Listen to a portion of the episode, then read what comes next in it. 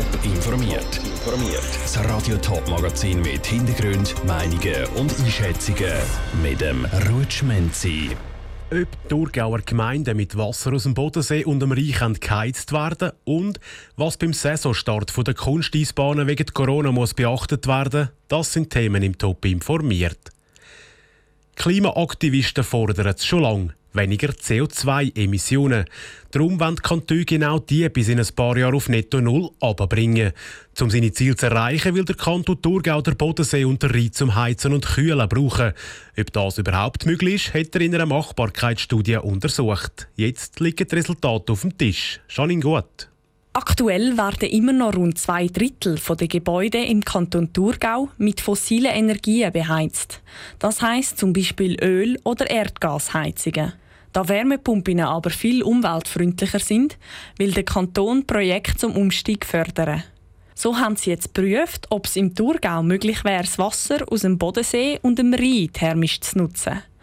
Die Machbarkeitsstudie zeige, dass das absolut möglich ist, sagt Fabienne Episser, Fachspezialistin Energie. Die Ergebnisse, die wir erzielt haben, sind, dass wir jetzt 14 potenzielle Gebiete haben im Kanton Thurgau, die sich besonders gut eignen. Also die bieten eigentlich die besten Voraussetzungen für ein Wärmenetz. Die haben auf der Wasserseite und auf der Landseite haben wir alle Mechanismen angeschaut und genau dort macht es durchaus Sinn, so ein Wärmenetzprojekt zu realisieren. Zu diesen 14 Gebieten gehören zum Beispiel Arbon, Romanshorn und Steckborn. Alles Gemeinden, die am Bodenseeufer oder am Rhein liegen.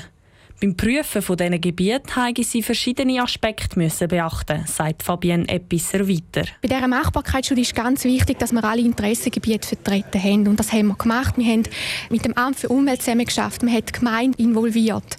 Man hat die verschiedenen Umweltverbände involviert. Man hat technische Leute dabei, die Bohrtechniker, die sich dort auskennen. Also bei dieser Studie, weil sie eben so übergreifend ist, ist das Wichtigste, dass die Interessengruppen dass die vertreten sind. Aber nicht nur die Studie hat der Kanton mit seinem Förderprogramm unterstützt, sondern auch die konkreten Projekte zum Bauen von diesen Wärmepumpanlagen will der Kanton fördern. Um von so einer Unterstützung zu profitieren, müssen Interessierte im Voraus ihre Fördergesuche online eingeben, sagt Andrea Paoli von der Energieabteilung. Also wenn man so Fernwärmering macht oder ein Haus anschließt mit einer Wärmepumpe oder mit einer Übergabestation, dann zahlt der Kanton dort auch noch mal etwa 15 bis 25 Prozent der Investitionskosten. Das ist einmalig in der Schweiz. Der Kanton Thurgau ist sehr großzügig im Energiebereich und eben ein super Spielwiese für Investoren. Der Andrea Paoli von der Thurgauer Energieabteilung im Beitrag von der Janine Gut. In der Gemeinde Romanshorn ist so ein Fernwärmenetz schon am Laufen. Darum hofft der Kanton, dass andere Gemeinden anhand von dieser Anlage eigene Projekte einfacher planen können. Seit einem Monat wird in der Schweizer Eishockey-Stadien wieder um einen Böck gekämpft. Auf das Eis kommt bald aber auch wieder die Bevölkerung der Städte Zürich und Winterthur. Ab morgen starten nämlich die verschiedenen Kunsteisbahnen in die neue Saison. Wie die unter anderem wegen der aktuellen Corona-Massnahmen aussieht, weiss der Pascal Schlepfer. Das Wetter hat spätestens diese Woche wieder auf Herbst umgestellt. Mit dem grauen Himmel und den wieder tieferen Temperaturen starten auch viele Aktivitäten, die es meistens nur in den Wintermonaten gibt. Eine von denen ist zum Beispiel das Schlittschuhendeln. Genau das ist in der Stadt Zürich ab morgen wieder möglich. So starten Kunsteisbahnen Heuried, Oerlikon und Dolder in die neue Saison.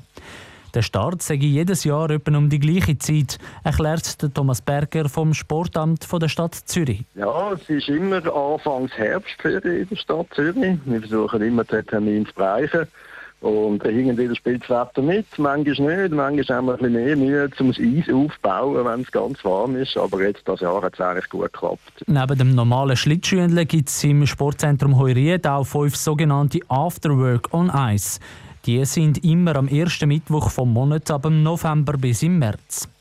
Für den Besuch von einer Eisfläche müssen aber gerade wegen dem Coronavirus ein paar Sachen beachtet werden. Das öffentliche Eis ist ja draussen, also Outdoor. Somit hat es draussen keine Einschränkungen. Das heisst aber, Wenn man bei uns ja total angeht, bevor man aufs Eis kommt oder im öffentlichen Bereich ist, von der Garderobe, dann gilt in den Gebäuden ab 12 Uhr Maskenpflicht. Die Schlittschuhe, die gemietet werden können, werden jedes Mal mit einem speziellen Spray desinfiziert.